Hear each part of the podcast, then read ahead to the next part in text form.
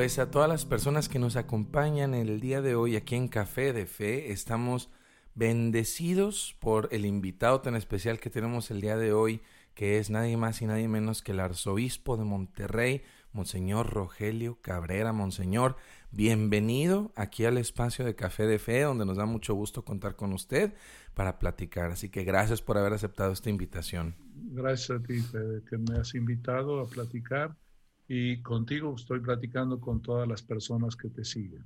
Así es, muchas gracias. Y bueno, la, la primera pregunta que siempre le hacemos a los invitados aquí en Café de Fe es, Monseñor, ¿le gusta tomar café? Soy un fan del café, por una razón histórica. A ver. Primero, este, de niño, em, yo soy de un pueblecito de Guanajuato que se llama Santa Catarina. En aquella época llegaba el café a mi pueblo, en, le llamamos en greña, o sea, verde. Y oh. en mi casa lo tostaban en comal de barro. Ah, eh, entonces tengo en mi pasado el gusto del olor del café claro. que está tostando. Pero luego, además del tiempo que estuve fuera, porque viví un tiempecito en, en Italia, en Italia hay una cultura muy grande del café, no del café parisino, de sentarse a platicar largas horas. Es el café en la barra y vámonos, ¿verdad? Pero un café siempre muy bueno. Y de sacerdote siempre he tomado café. Y luego tuve una etapa de mi vida, pues muy bonita. Fui obispo en tierras de café. Claro. Primero en Michoacán y luego en Chiapas, ¿verdad? Eh, allá tuve la oportunidad incluso de andar en los cafetales, de conocer la belleza de la producción del café, lo delicado que es esa fruta. Es la fruta más delicada que llega a nuestras mesas, ¿verdad?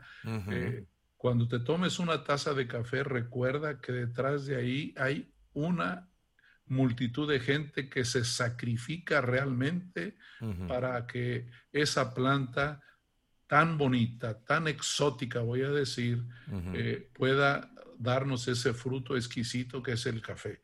Y yo eh, ahorita ya llevo cuatro tazas de café. ¿verdad? ¿Y, tiene alguna preferencia por sus tazas de café?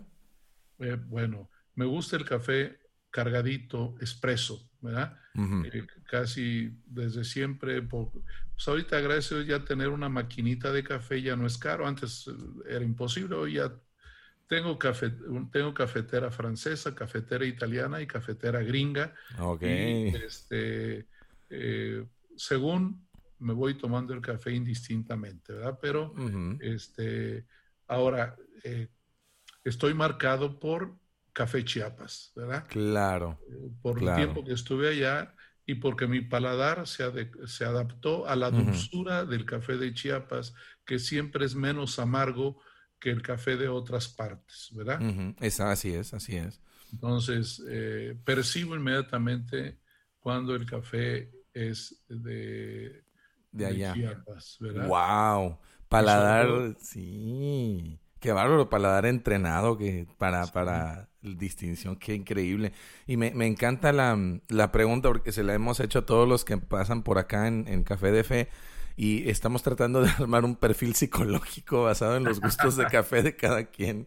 Todavía no sé si sí o si no, ¿verdad? Por ejemplo, el padre Borre, eh, él fue el que me adelantó de sus gustos por el café, pero no me dijo de esta historia, ¿verdad? Pero el padre Borre, por ejemplo, no le gusta caliente, le gusta con mucha leche, con mucho azúcar y este e, entonces pues, muy distinto pero va en cierta manera con su personalidad no este muy endulzante no entonces qué bien qué bien. Se agrega entonces a los anales los gustos de monseñor Rogelio por si le quieren mandar algo ya saben café de Chiapas es su preferencia. Y monseñor bueno platicando aquí con usted aprovechando que lo tengo este usted llegó a la arquidiócesis de Monterrey en el 2012. Ya son siete, ya son pues ocho años, ocho años, gracias a Dios, que lo hemos tenido con nosotros. Usted llegó en un momento muy interesante de, de la arquidiócesis, porque teníamos ya pues un buen ratito eh, con administrador apostólico, no teníamos arzobispo, y entonces yo recuerdo que en esos años, a mí personalmente, eran años de descubrimiento de la fe. Entonces, en, en mi afán de descubrimiento de la fe, pues empiezas a ver todo con un ojo analítico. Y una de las cosas que me quedó muy marcado era la, la pues, en este caso, la ausencia de, un obispo y cómo afectaba eso a la diócesis.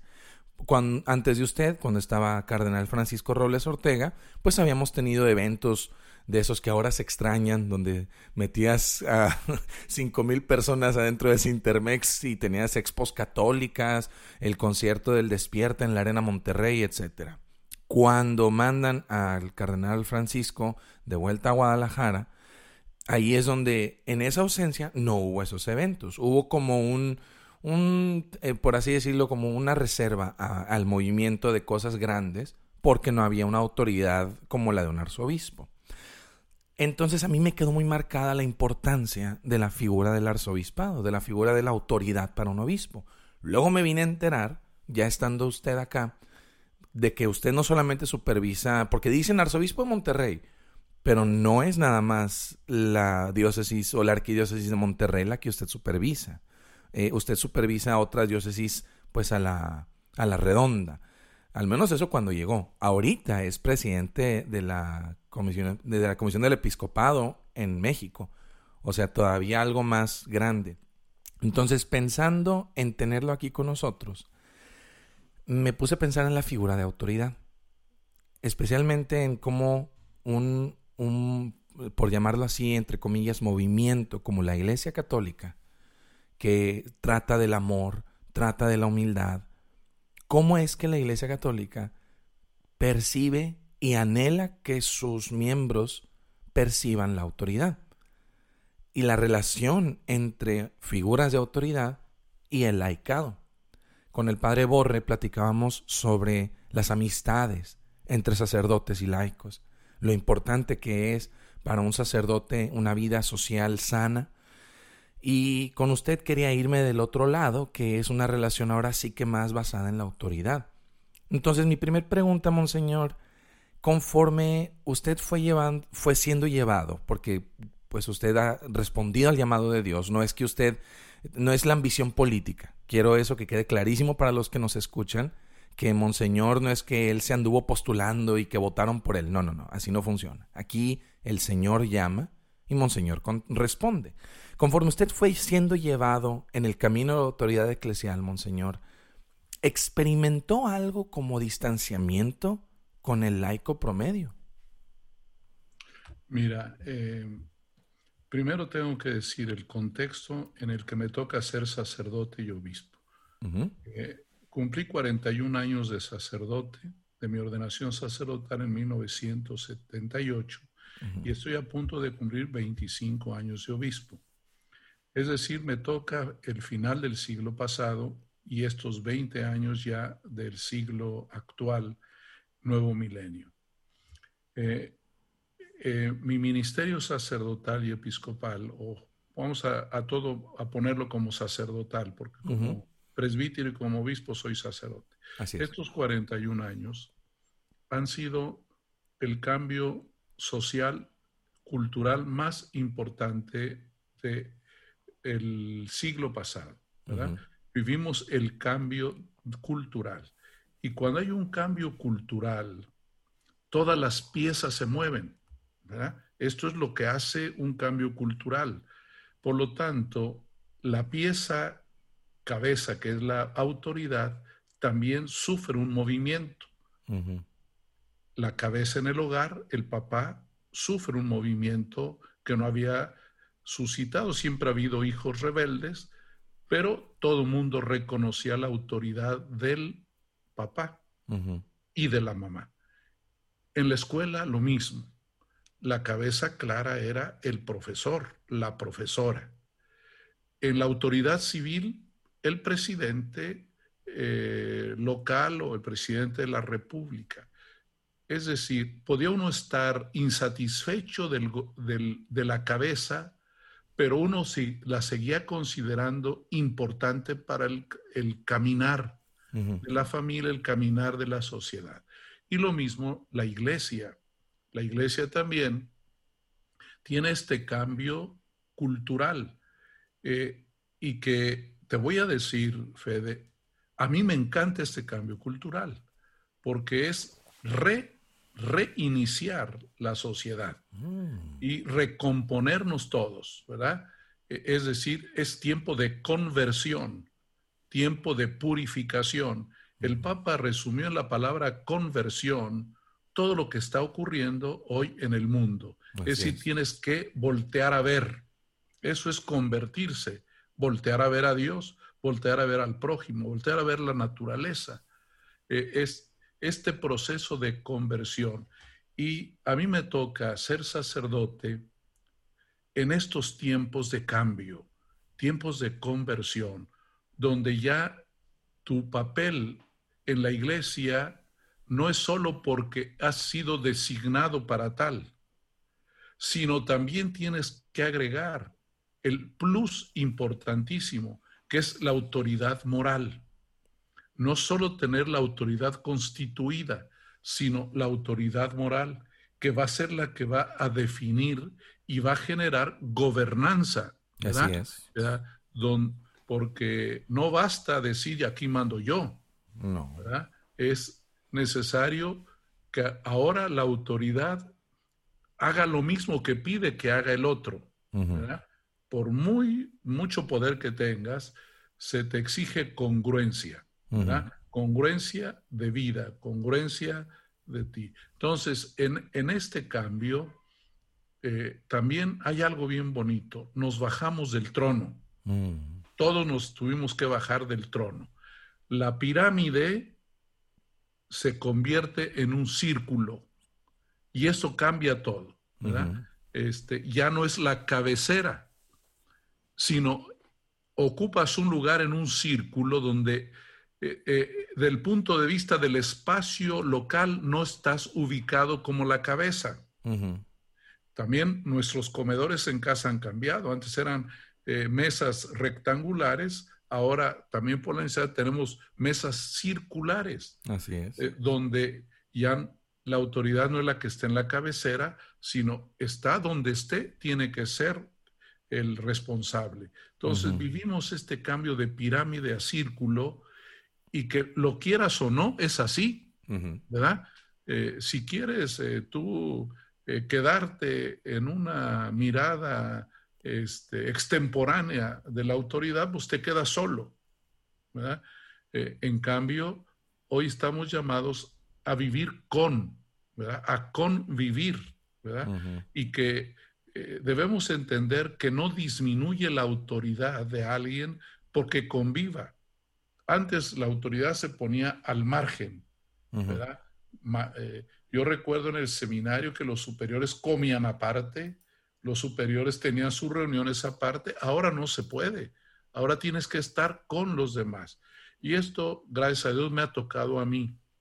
Y de manera, vamos a decir, como muy connatural, lo he sentido. Yo eh, me he sentido muy cerca de la gente, aunque tengo a veces una agenda apretadísima. Claro. ¿Verdad? Como sacerdote y como obispo, eh, sé que, que, que mi papel es estar cerca de la comunidad. Y así lo viví como superior del seminario, como superior, como párroco y ahora como obispo. Creo yo que eh, es será una monstruosidad, una cabeza no pegada al cuerpo. wow, es cierto.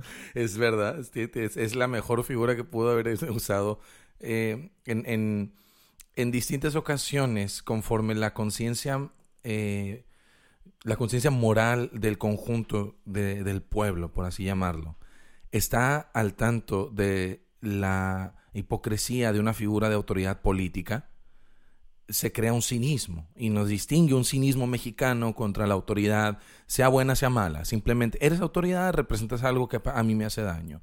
Y la iglesia viene y trata como de suavizar esas relaciones, de decir, a ver, por algo hay líderes políticos, por algo tenemos que llevar la, fiesta en paz, ¿no?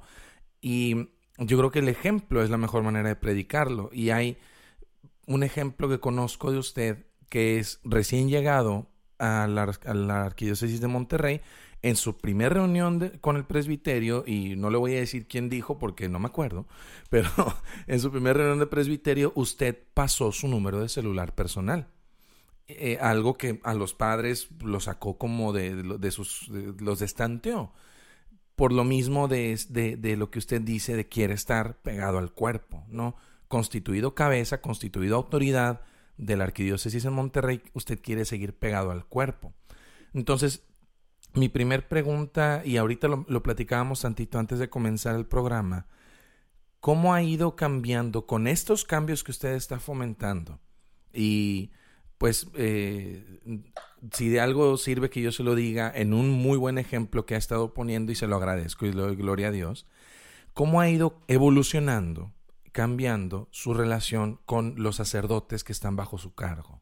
En estos ocho años, al menos aquí en Monterrey, cómo ha ido cambiando, cómo ha ido evolucionando esa relación. Mira, eh, Dios siempre es providente y también la Iglesia Universal va, ayudándonos a perfilar bien nuestras actitudes y nuestras ideas. Me han tocado de estos 20 años, pues, eh, papas santos, voy a decirlo.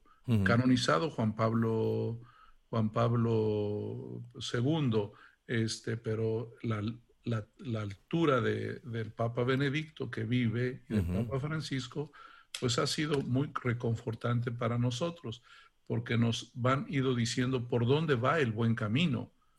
no, siempre todos necesitamos que alguien nos diga si vamos bien, como, como cuando Pablo de Tarso va con Pedro y los demás y le quiero saber si no estoy atrapando vientos, es decir, si voy bien. Y, y, esto es muy bueno de este momento que sabemos cuándo vamos bien. Y ahorita hay un punto eh, de urgente necesidad y es lo que se llama sínodo, es decir, caminar juntos. Eh, es cierto que hoy una decisión tardamos más en llevarla adelante porque tenemos que hacer consultas y diálogos, pero termina siendo una mejor solución, una mejor acción. Y yo me he dado la tarea de crear en Monterrey o de fortalecer los consejos Fíjate cuántos consejos tengo que escuchar. Consejo de presbíteros, consejo de obispos, consejo de laicos, consejo de mujeres, eh, consejo de jóvenes. Eh, estamos por formar un consejo de niños, ¿verdad? este, del seminario, me imagino también. El seminario, el, consejo de asuntos económicos, eh, todo lo que implica crear un modo de ser, de vivir juntos, ¿verdad? de, compartir. Eh, por supuesto, tendrá que haber alguien que, alguna cosa que hago yo no le guste totalmente, pero eso es parte de, nuestra naturaleza humana. Así es. Eh, yo me he preocupado por el desarrollo integral de los sacerdotes. Eh, tú sabes cuántos sacerdotes se han mandado a estudiar fuera. Así es. Ahorita están 21 sacerdotes preparándose fuera.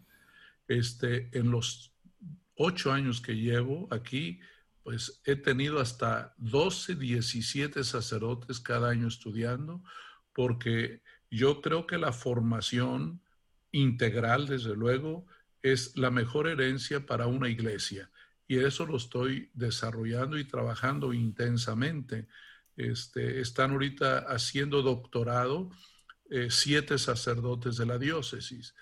Entonces, eh, mi preocupación es que seamos mejores, pero no farisaicamente, mm, sino porque tenemos que servir al pueblo, tenemos que prepararnos para servir, eh, no para presumir, no para recibir halagos, sino para, para servir a la gente. Recuerdo que hace muchos años, cuando empezaba como obispo y estando en, en Tacámbaro, visitando un pueblo, alguien me, uno me entrevistó eh, de que eh, uno de los eh, grandes misioneros de allá fue San Juan Bautista Moya, que era doctor en teología y que se vino de misionero a México y, y misionó la parte de Michoacán y el Estado de México en lugares de extrema pobreza.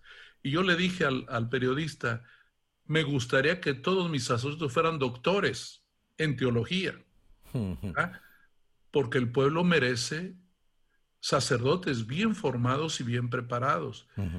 Y donde quiera, no solamente en las grandes ciudades, no solamente en los grandes centros de crecimiento intelectual, sino en nuestros pueblos.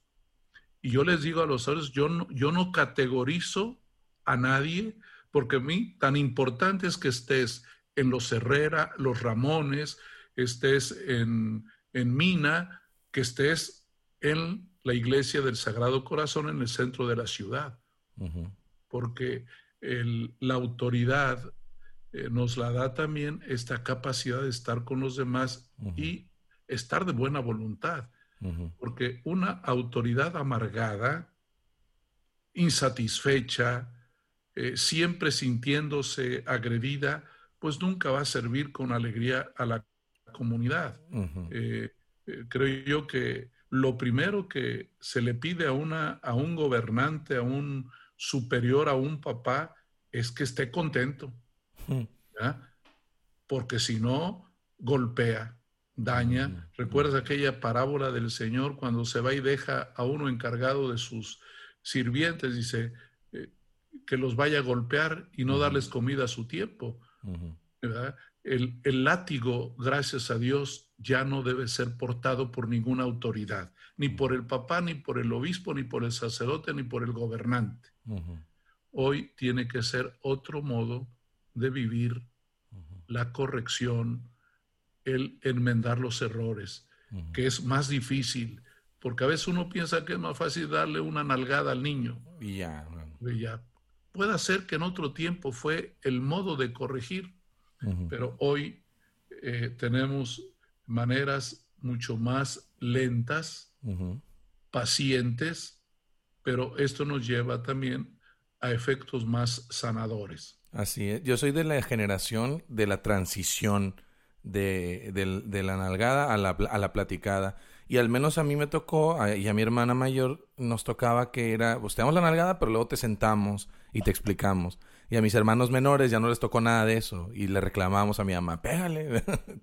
pero es esa transición, ¿verdad? Que a todos nos toca como, pues sí, estamos aprendiendo nuevas maneras más pedagógicas, más sanas. Y Aquí hay un detalle interesante, monseñor, que yo creo que la perspectiva que nos puede dar usted es única, que es, no solamente usted tiene a su cargo, pues, a, la arquidiócesis como el conjunto de laicos, que ahorita le va a preguntar sobre eso, sino que también, como decíamos, su, su preocupación por la formación integral de los sacerdotes, así como su formación permanente, así como sus tiempos de descanso, etcétera. Todo lo que hace el psicólogo Gastón de Meservil y su esposa por el bien de los sacerdotes y de los obispos. Sé que se ha promovido mucho, que los padres también, pues yo sí los veo más contentos y, los veo mejorando y veo pues eso, ¿no? Pero también le toca ser líder de líderes, le toca ser pastor de pastores. Y ahí es donde entra un tema donde usted tiene una perspectiva, yo creo que única, porque mucho como en Hechos de los Apóstoles nos estamos dando cuenta que somos muy diferentes y, que los mismos sacerdotes que tienen a cargo parroquias son muy diferentes entre sí. Eh, eh, un párroco y otro puede, puede ser la diferencia abismal en, en, decisiones hasta, hasta estéticas, ¿verdad? Eh, yo ahorita me encuentro aquí en Los Mochis, Sinaloa. Estamos visitando a la familia de mi esposa. Si alguna vez ha venido, sabrá que aquí se come muy rico. Ojalá un día se dé la vuelta. Pero bueno, Aquí Los Mochis acaban de cambiar al párroco de, la parroquia de Fátima y el párroco anterior tenía cubierto el altar con, un mantel, así. Y el nuevo párroco le gusta el diseño de, debajo del altar, que es de madera, y no usa el mantel. Y, y, así, simples diferencias desde ese nivel al nivel pastoral, al nivel de cómo cómo hablar en la homilía, cómo hablar en la confesión, cómo llamarle la atención a, un, a una persona que está haciendo algo que no debería, etc. Entonces mi pregunta aquí, Monseñor, usted que está pues eh, pastoreando a los pastores en ese sentido es, ¿cómo, ¿hay alguna regla o alguna visión universal como la figura central de Cristo que Cristo es uno, pero no tenemos muchos rasgos, o sea, tenemos ideas, pero no tenemos rasgos de la personalidad de Cristo. Entonces, ¿cómo, cómo logra usted conducir a un sacerdote a un liderazgo basado en Cristo, que eso es lo que sabemos que se debería hacer en todos casos? ¿Cómo pastoralmente lleva usted a un sacerdote o a, o a varios sacerdotes a la autoridad basada en la figura centralizada de Cristo? Mira, yo creo que eh, gracias a Dios vamos descubriendo tres rasgos bien importantes que debe tener la autoridad donde quiera que esté. Y es que tenemos que ser hermanos, amigos y padres. Y pongo hasta el último padres, ¿verdad? No porque no entienda la importancia de la paternidad. Ahora, felizmente, el Papa nos ha escrito una, una enseñanza muy bonita sobre San José Padre, ¿verdad? Un paréntesis, ¿el Papa le manda a usted las encíclicas antes que al resto del mundo? A veces un día antes. Muy bien. Este, este, entonces, se trata de, conjugar muchos elementos, ¿verdad? Porque la iglesia no puede ser anárquica. No, claro. Eh, no puede ser eh, sin un punto de encuentro de, de, ánimo, ¿verdad? La autoridad es, lo voy a decir gringamente, es un meeting point. Así es. Tiene que ser un punto de encuentro para que de ahí salgan consensos, acuerdos, proyectos, ¿verdad? La autoridad tiene ese deber, ¿verdad? Es, es lo que Jesús les recomendó a los apóstoles para orar. Dice, pónganse de acuerdo y pidan algo que estén de acuerdo. Si para la oración se requiere estar de acuerdo, por supuesto que para, toda la pastoral se requiere acuerdo. Entonces, la misión de alguien que está eh, de frente a la autoridad es generar acuerdos, generar proyectos. Son nuestras dos responsabilidades. Pero esto implica una, una, toda un íter, un camino de aprendizaje de todos. Porque eh, tú encuentras personas que quieren que les des la receta o que le digas haz esto y haz aquello. Eh, ¿Cómo conjugar la autonomía y la heteronomía? ¿Cómo ser yo dueño de mis decisiones, pero al mismo tiempo compartir con otro y dejarme coordinar por otros? Esa es la, la, lo, más difícil.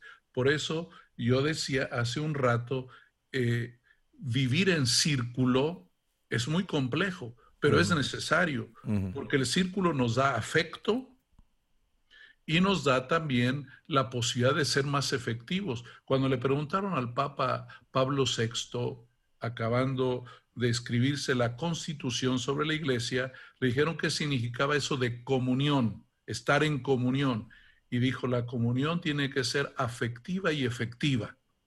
Tiene que ser una comunidad de amor, pero también una comunidad de misión.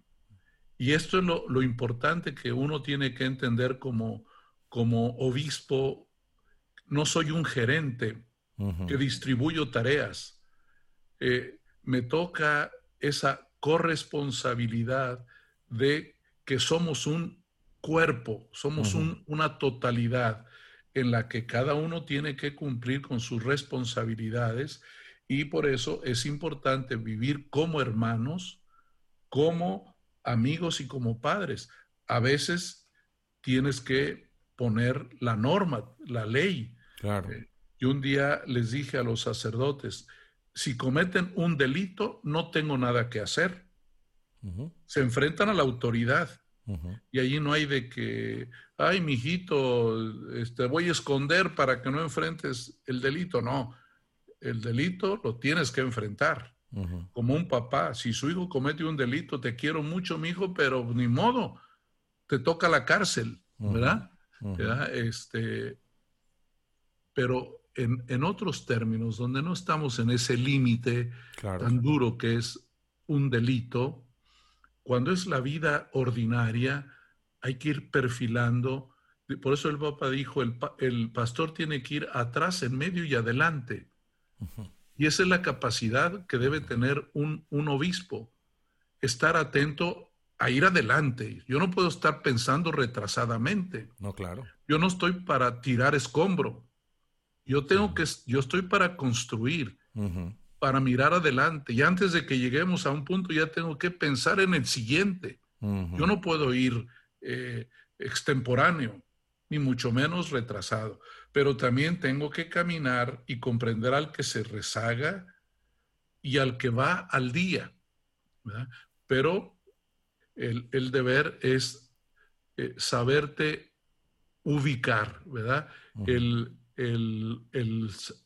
la autoridad del obispo debe tener esta capacidad de ubicación múltiple. Es decir, acompañar al que va muy, muy, muy atrás, que parece que no da un pasito, como también con el que va adelante, también decirle, espérame, vamos, si no te pierdes. Exacto, exacto. Si no te pierdes. Entonces, es, yo creo que es un, un yo eh, me encanta el tiempo que estoy viviendo. A mí nunca me vas a oír decir que los tiempos anteriores fueron más bonitos.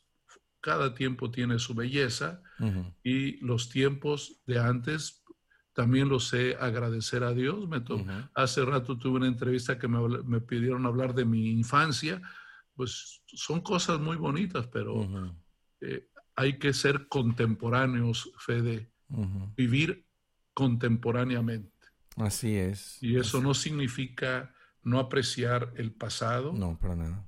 Pero vivir contemporáneamente. Y ahorita tenemos estos desafíos y hay que trabajar así y agradecerle a Dios toda la gente que está contigo en este momento, con los que convives. Exacto porque uno quisiera eliminar a algunos, pero no. Eh, tú no, nadie tiene poder de eliminar a nadie, ni decir yo no quiero a este conmigo. Dios te va poniendo eh, con quién tienes que convivir, con quién tienes que fraternizar. Así es. Y en este nuevo tiempo, yo creo que, bueno, a mi apreciación también, ha sido un despertar para la iglesia laical. Los últimos años han sido pues eh, una ola que mm, yo creo que desde, desde, desde antes de Juan Pablo II se perfilaba ya desde la cabeza de la iglesia un sentir de que el laicado iba a comenzar a, a moverse y fruto de eso pues el, número inconocido tanto de comunidades religiosas fundadas como de comunidades laicales fundadas, grupos parroquiales, grupos de jóvenes. Eh, total, estamos en una ola de gracia maravillosa que yo también disfruto mucho y sé que, sé que es de, de mucha bendición para la iglesia. Estos grupos, estas comunidades, vienen con sus propios modelos de liderazgo vienen con sus propias pues cosas y cada quien pues ha de aprender a regirse en la autoridad moral de la que nos hablaba ah, anteriormente. Entonces, aquí es donde comienza a haber eh, también un interés de parte del laico en hacerse presente en la iglesia. Me gustaría preguntarle, Monseñor, ¿hay algún área pastoral en la que usted considere que el laico puede dar más de lo que ya ha dado? Esto lo pregunto sin, sin hacer de mérito a lo que ya se ha hecho y gloria a Dios, porque sé que hay laicos muy comprometidos, eh, al menos en lo que es México eh, y en la Arquidiócesis de Monterrey. Pero aprovechando que lo tenemos y que nos habla con esta confianza, ¿hay algún área en la que diga, mira, aquí también me gustaría ver un poco más de, de la presencia del laico? Mira, primero, eh, gracias a Dios que desde el año 1962, eh, de modo intencional y expreso, la Iglesia ha ido acentuando la importancia que tiene la colaboración de los fieles laicos, ¿verdad? Eh, desde luego, pues en este cambio cultural, pues también se ha sufrido porque vivíamos una mentalidad clerical, como también en, en, la familia, la, la, la autoridad única, ¿verdad?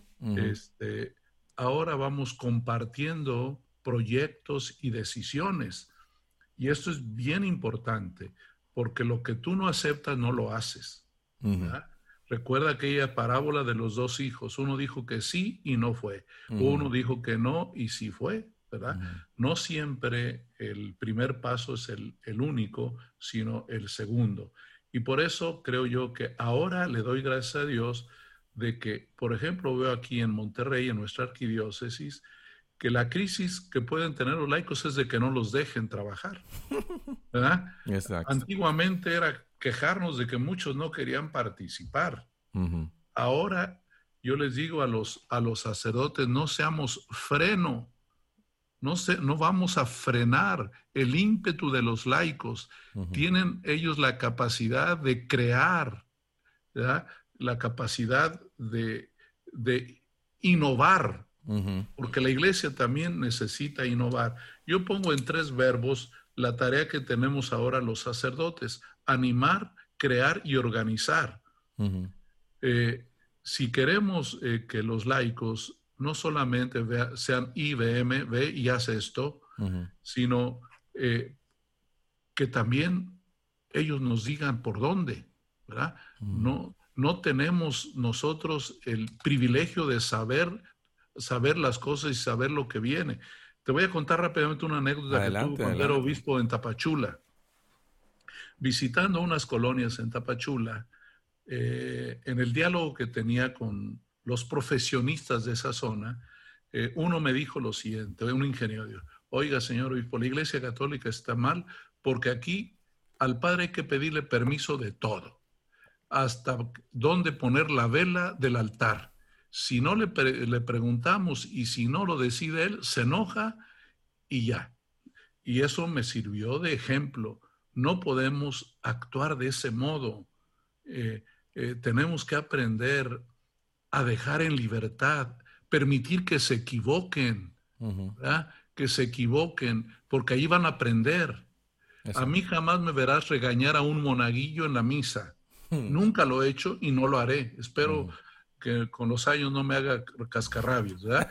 Pero nunca me gusta regañar a una persona, ni al sacristán. Aunque alguien se equivoque en la, en la misa, pues hay que saber corregir, ¿verdad? Entonces, eh, debemos de tener esta capacidad de trabajar juntos y, y, quien tiene la autoridad no debe pensar que lo sabe todo y lo puede todo porque es falso nos necesitamos. Por eso dije que era una monstruosidad, un cuerpo sin cabeza. Eh, creo que, que, vamos caminando. Ahora, ¿cuáles son las tareas que hoy más se requiere la presencia y de los laicos? Pues es todas las que tienen carácter social. Yo soñaría con políticos este, que se mantengan fieles a sus principios, austeros, este, preocupados por el pueblo, ahí es una, el Papa acaba de decir en Fratelli Tutti, es uno, el mejor servicio a la caridad, cuando eres un buen gobernante. Pero también tenemos muchos servicios sociales eh, ante esta crisis humanitaria de migración, de pobreza extrema. Eh, hace falta eh, mucha ayuda de los laicos. Pero tengo que decir una cosa muy positiva que me ha gustado aquí en Monterrey, es que los laicos están en todas partes. ¿Cuántas iniciativas hay aquí? Aquí creo que gracias a Dios hay siempre una organización para un problema eh. o para ayudar a alguien. Y esto a mí me, me, encanta.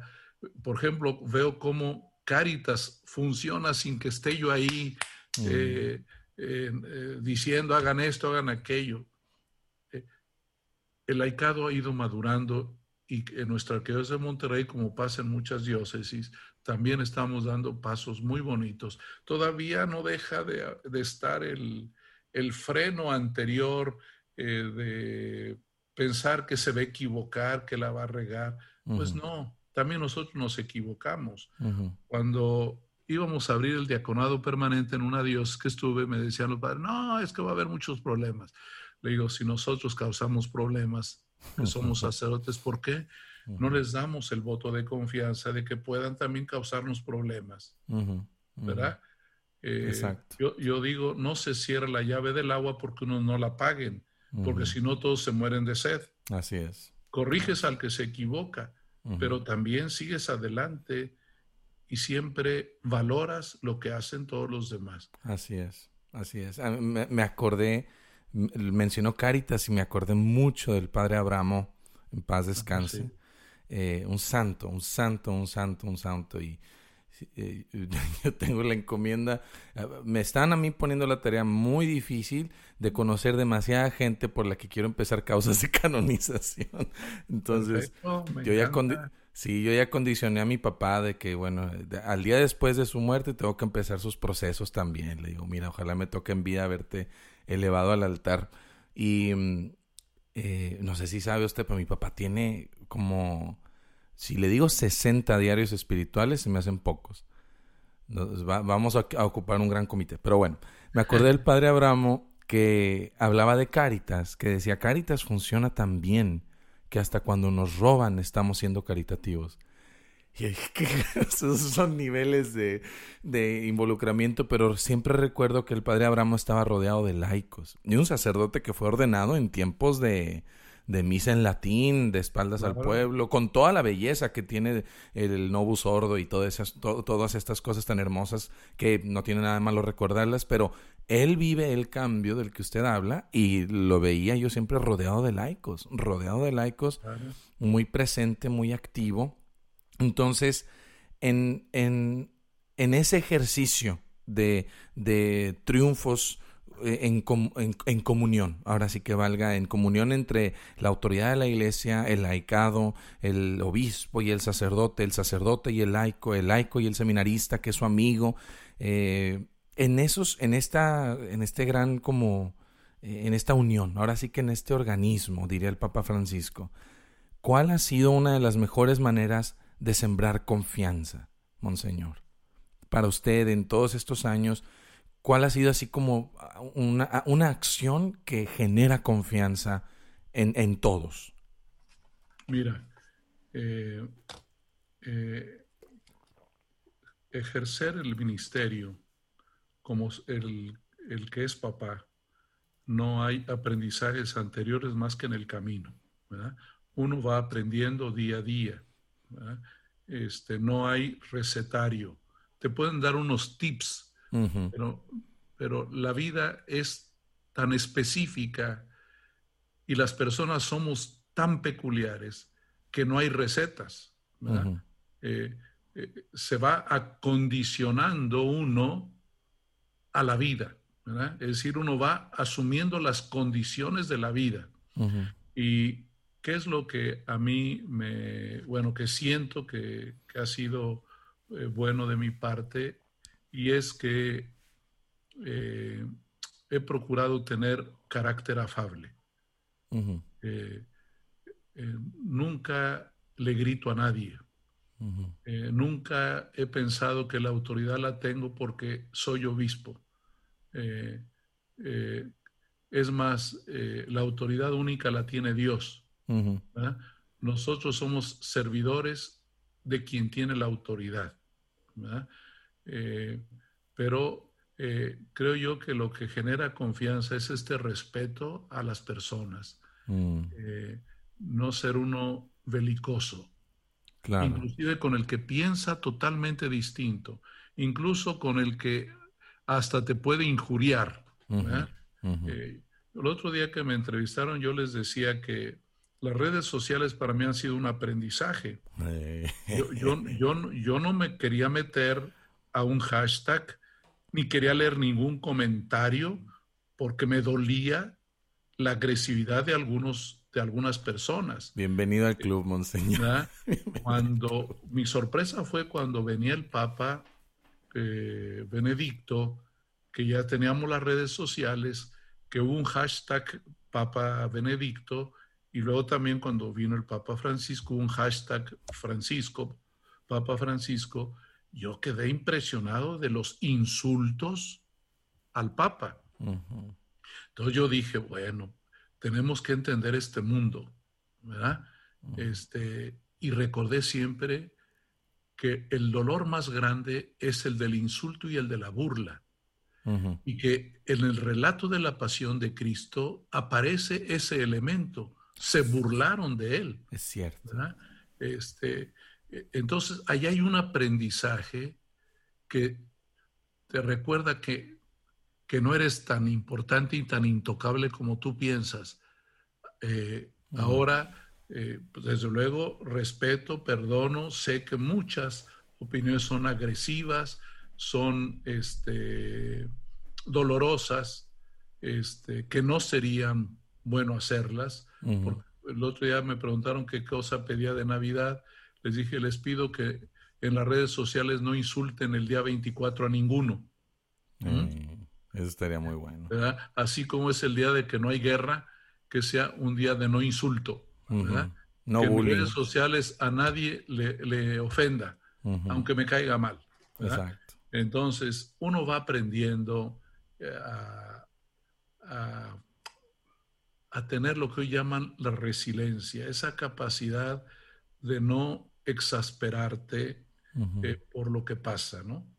este, yo creo que ahí está la clave y, tenemos que ayudarnos unos a otros también, ¿verdad? Eh, cómo me ayudan a mí las palabras de ánimo que me da la gente, porque también siempre hay quien te anima. Un día me, mandó una señora un, mensaje de que me había visto muy triste en misa. Eh, o sea, me leyó hasta mi rostro. este, le agradecí que tuviera ese detalle de poder leer mi rostro, ¿no? Porque eso es lo que hace que crezcamos, que te preocupes del detalle, ¿verdad? Porque el amor es de detalle, si tú como esposo lo sabes, no es de las grandes cosas, el amor es de detalle, es lo que hizo San José, los detalles, esos centímetros que se recorren amando, ¿verdad? Este, y es lo que genera una sociedad mejor. Los centímetros que se recorren amando. Es verdad, monseñor. Y le agradezco. Y como dirían los jóvenes, confirmo que efectivamente eh, esa afabilidad lo caracteriza mucho y espero yo en Dios que sea uno de los legados que trasciendan a la medida que tratamos de ser todos como Cristo, también encuentro en Cristo esa afabilidad y, y entonces pues sí doy gracias a Dios de esa, de, de, esa característica que usted realza. Entonces, de verdad, muchas, muchas, muchas gracias por este, esta aromática plática a modo de café que le, que le agradezco mucho tener. Y bueno, la dinámica aquí en Café de Fe, Monseñor, es que ya echamos el café a la prensa, pero ahora le vamos a echar tres shots de espresso que a usted le gusta mucho, que van a ser tres preguntas que le voy a hacer así rápidas y las tiene, y son de contestar así lo primero que se le venga a la mente, usted no sabe cuáles son para que sea así del corazón. Las puede justificar si gusta o no, simplemente responde y ya, no pasa nada. Entonces vamos a echarle el primer shot de expreso. El primer shot para Monseñor Rogelio. Monseñor, yo sé que usted es un hombre de tiempos acortados. Yo sé que usted tiene que ir a la, a la inauguración de una parroquia y luego tiene que ir a una, a una confirmación y luego tiene que ir a no sé qué y luego tiene que ir a no sé qué.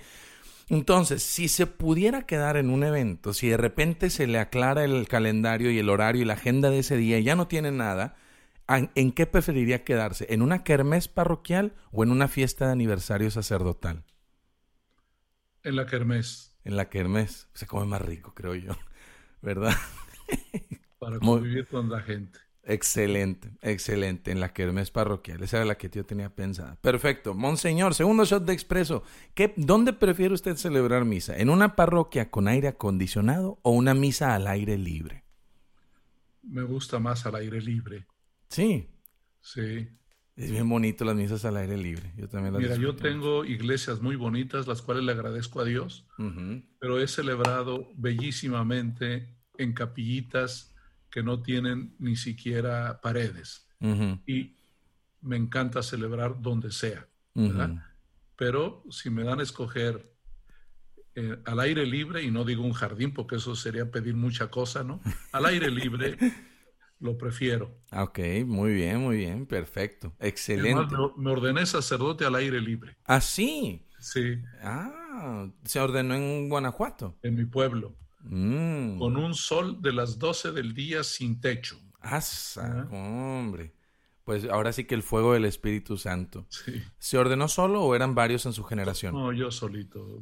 fuimos dos de generación y penosamente hace 15 días murió mi compañero y ah. murió de COVID allá en Querétaro. Ah, no me diga. Fuimos dos de todos los que ingresamos al seminario, dos los que nos ordenamos sacerdotes nada más.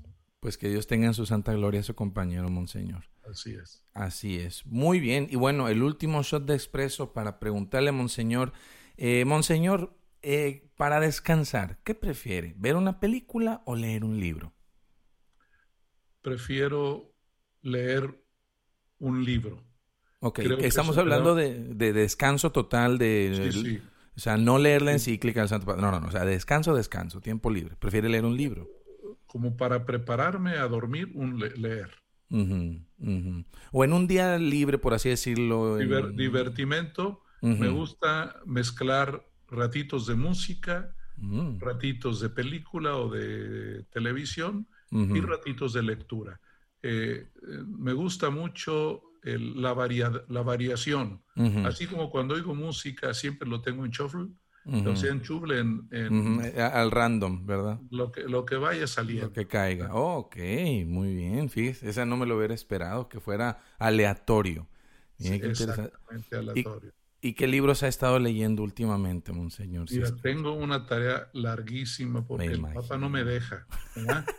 Este, Se pone celoso si lee algo que no venga de él tengo que leer y sobre todo los escritos eh, que oficiales no solamente leer, sino estudiar. Claro. Eso, requiere muchísimo, muchísimo tiempo, ¿verdad? Estoy, eh, eh, comienzo lecturas, pero a veces las, las tengo que interrumpir, ¿verdad? Porque no, no alcanzo a hacerlo, ¿verdad? Pero a veces hago estos, ¿cómo le llaman? Eh, retros, retrolecturas, o sea, vuelvo a cosas que leí hace mucho tiempo. De literatura, por ejemplo, estoy haciendo el retro de la ciudad de Dios de San Agustín. Ah. Estoy leyendo a Oscar Wilde, que, que, me gusta mucho. También el retro de Don Quijote. ¡Wow! Porque yo pienso que es un libro muy actual el Papa Francisco en Fratelli Tutti, lo puedo decir con mis palabras, nos está pidiendo ser Quijotes. Oh. Soñar, ¿verdad? Soñar un mundo distinto, ¿verdad? Yo les recomiendo que hagamos ese ejercicio retro de, leer a Don Quijote de la Mancha, ¿verdad? Eh, un soñador.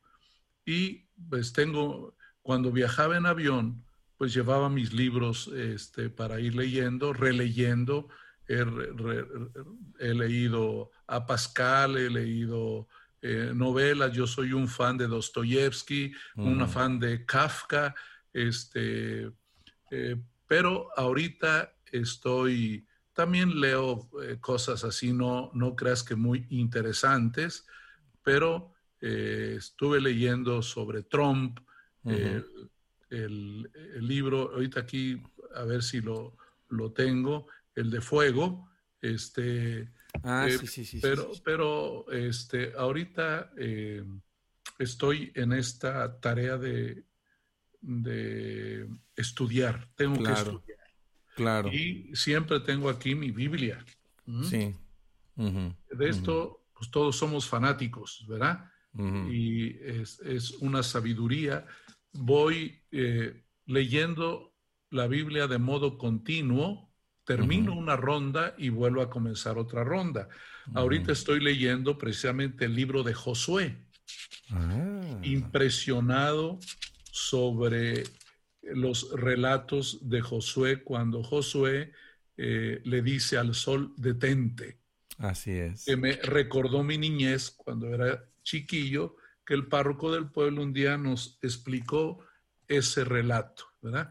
Entonces, eh, eh, le voy combinando y sé que la Sagrada Escritura tiene que ser mi principal lectura. Así es. Eh, y voy leyéndola continuamente. Mm, ya, muy bien.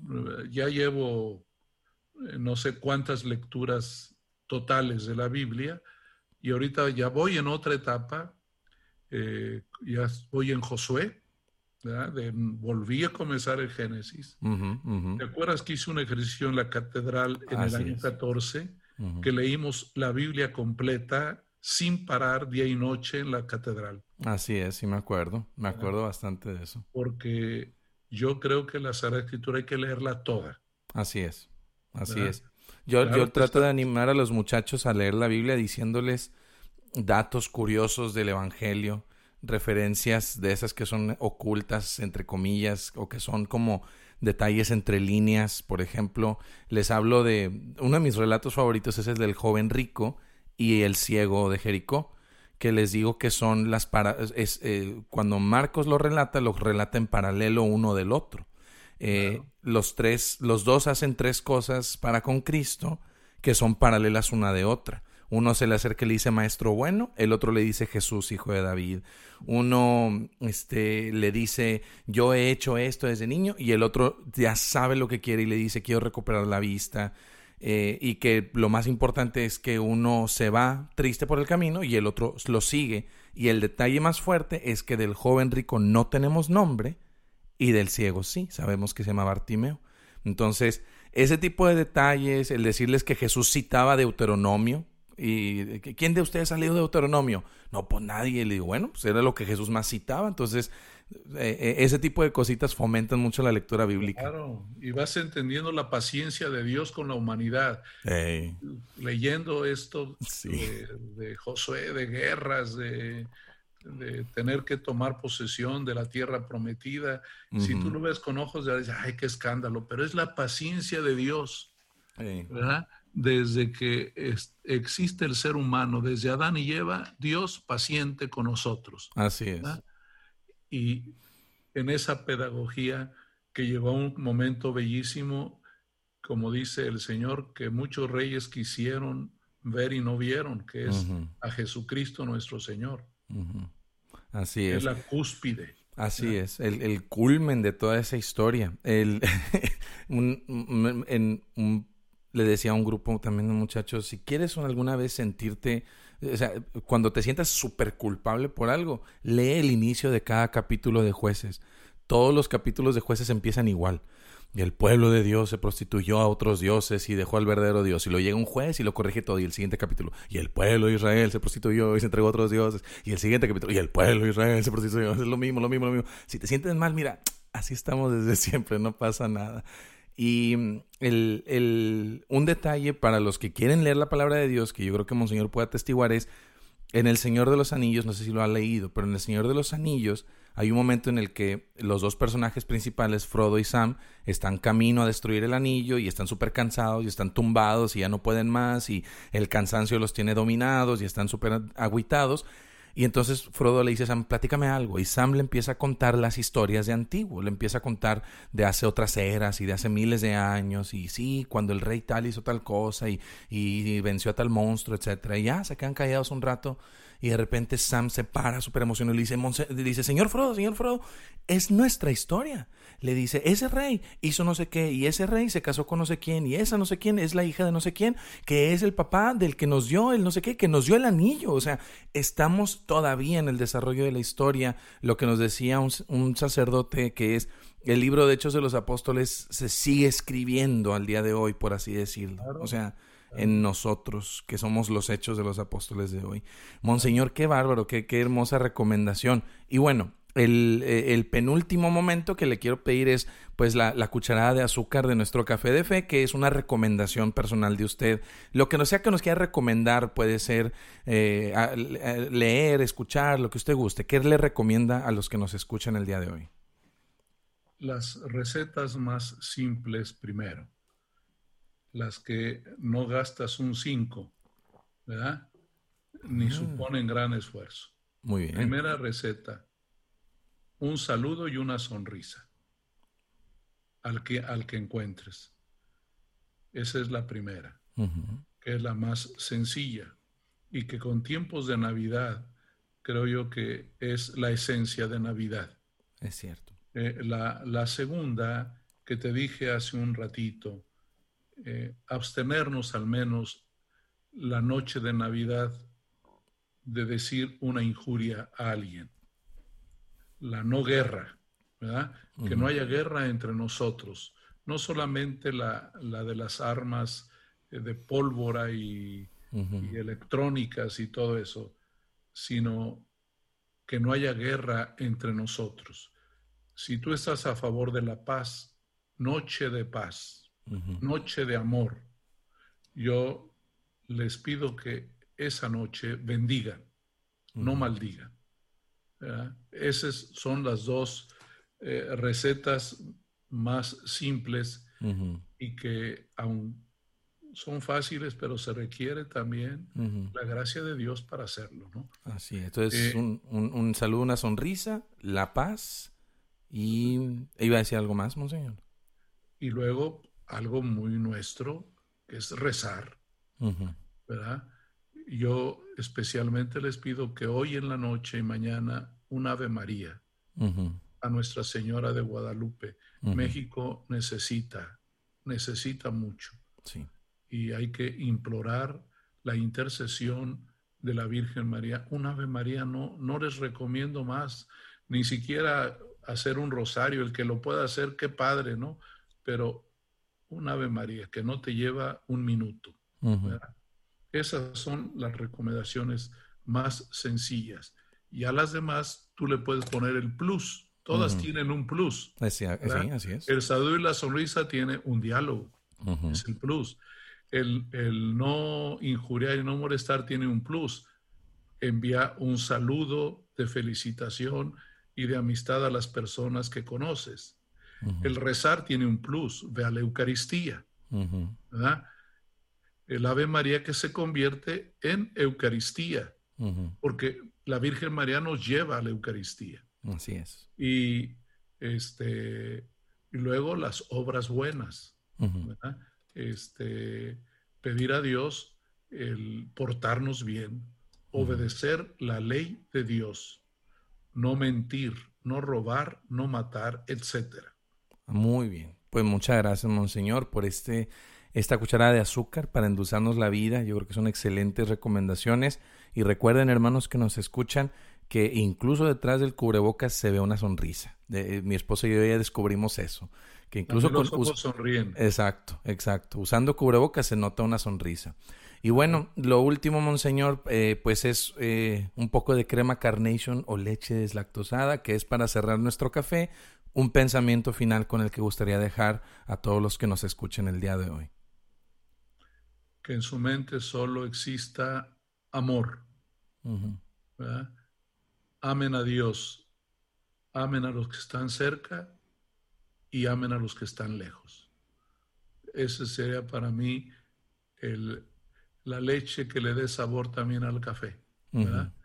este, y de mi parte a todos les deseo eh, este mes bellísimo de diciembre, eh, que sea de mucho, mucho gozo interior, porque a lo mejor no habrá satisfacciones exteriores, y que el año 2021 pidamos a Dios para que sea un año mejor para, para México y para el mundo entero. Amén, amén. Dios mediante. Pues muchas gracias, Monseñor, por haber compartido esto con nosotros. Gracias a ti y que a todos que sigan adelante y tomen buen café. Amén, amén. Café.